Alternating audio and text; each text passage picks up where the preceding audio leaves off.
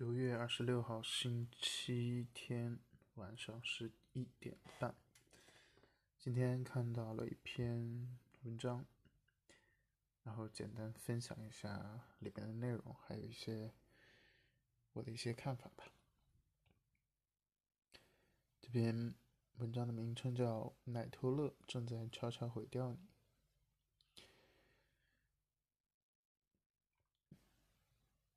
为了缓解阶级矛盾，精英们想出了“奶头乐安慰法”，向社会开放肥皂剧、真人秀、网游、色情擦边球，让难以越级、跨越阶层的百分之八十人口获得触手可及的满足感，促使其安分守己。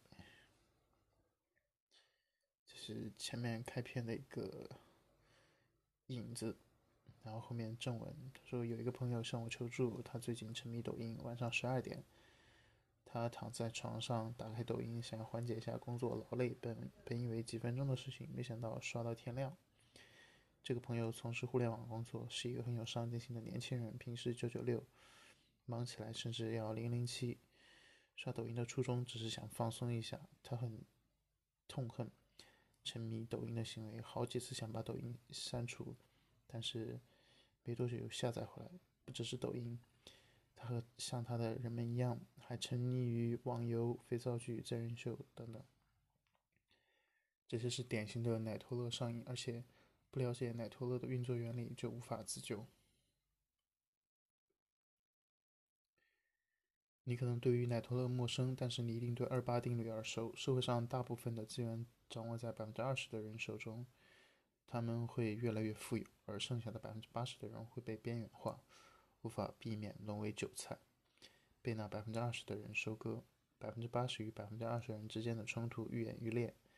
九九六福报，三十五岁被辞退，都属于这一冲突。为了缓解这种冲突，百分之二十的精英们想出了“奶头乐安慰法”。奶头乐由美国国家安全顾问布热津斯基。提出向社会开放肥皂剧、真人秀、网游、色情擦边球等等，让难以跨越阶层的百分之八十人口获得触手可及的满足感，促使其安分守己，以免引发不稳定的声音和动作。这带来的结果就是百分之二十的人口依然保持清醒，百分之八十的人口逐渐失去独立思考的能力。被奶头乐悄悄毁掉的人，逐步成为一枚。按部就班的螺丝钉和一颗反复被收割的韭菜，然后后面又讲了很多有关于奶头乐让人失去了的什么，得到了什么，还有怎么样戒掉奶头乐，大概就是。这些，然后最后的时候说到，奶头乐防不胜防，不是看起来奶头的东西才会毁掉你，反之亦然。游戏是奶头嘛？有的游戏可以借脑，比如说推箱子；有的游戏只会剥夺你的时间和金钱，比如许多充钱抽卡的网游。电视节目是奶头嘛？有的电视节目可以开阔视野，比如一些制作精良的纪录片；有的节目只会收割你的注意力，比如某些真人秀。装睡的人叫不醒。你有没有被奶头乐收割？只有你自己知道。别让奶头乐悄悄毁掉你。总体来说，我还是很认可这篇文章中写到的呃一些内容。因为对我自己而言，还有我身边的人来说，我觉得类似于抖音还有网游这一类型的东西，确实。会平常占用，就不知不觉中占用我们很多的时间，而且我甚至发现很多中年或者说年纪再大一点的人，其实对于，嗯，他们年轻时代都没有经历过的这些互联网的产品，都非常的沉迷。比如说我，我知道我的舅舅啊，我的叔叔啊，他们基本上不聊天。不打牌的时候，就是在玩游戏，或者看直播、刷短视频，呃，手机上下象棋，呃，等等之类的吧。包括我爸，基本上每天下班回家吃完饭，最大的精力和时间都消耗在了斗地主上面。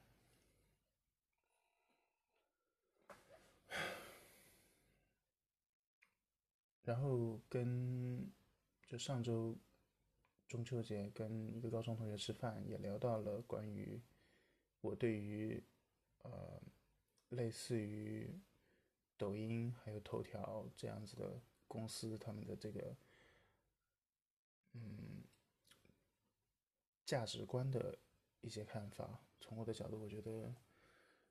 呃，我我当然肯定的是他们在商业环境下面产品的成功，但是我非常的不认可他们这种产品所传递出来的价值观，就是一味的剥夺和吸收每一个人的零散的时间，你没有办法，嗯，从中学到什么东西，但是你会耗费。非常多的零散的注意力全部都放在这些没有营养和没有价值的事情上面。当然，这些是你跳出来之后你才发现和意识到的。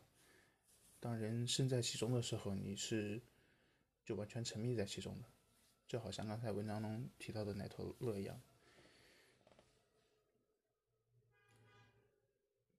就是他会很不自觉的麻木人，让人无法自拔。然后他说的二八定律，我觉得可能，也许我更悲观一点吧，甚至有可能是百分之二的人影响了百分之九十八的人。事实可能也更接近于这个数字。那么。我们到底是想成为那百分之二的人，还是只能成为那百分之九十八的人呢？也许我们很多人有想法，有以为自己有选择，但好像实际情况却你别无选择。甚至我跟那个同学聊到的时候，就是我的我当时提出的原话是说：你要么是一个。被收割的人，就是花时间精力在上面的人，要么是通过这个东西来赚钱的人，只有这两种情况。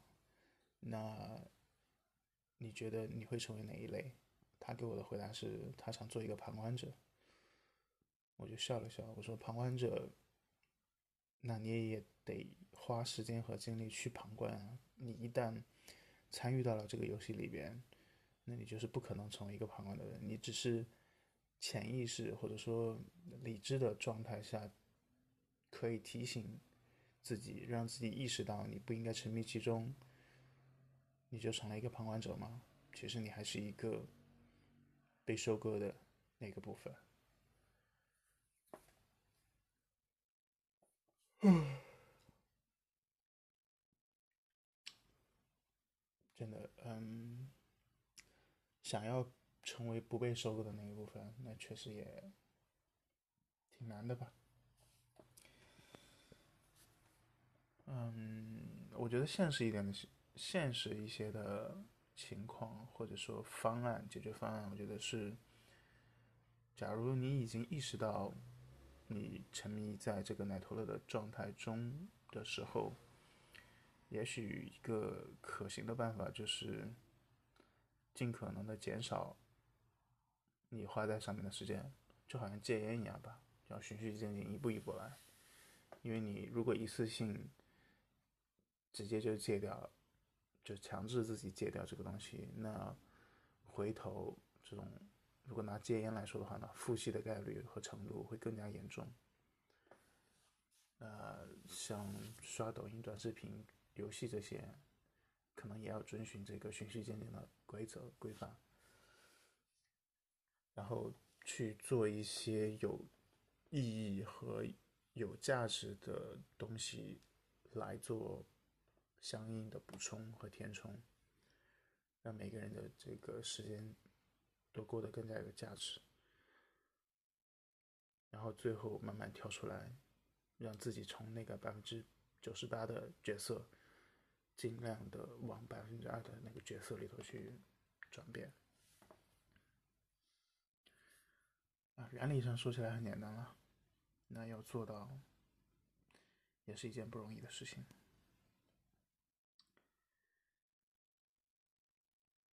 行吧，今天就聊这么多，晚安。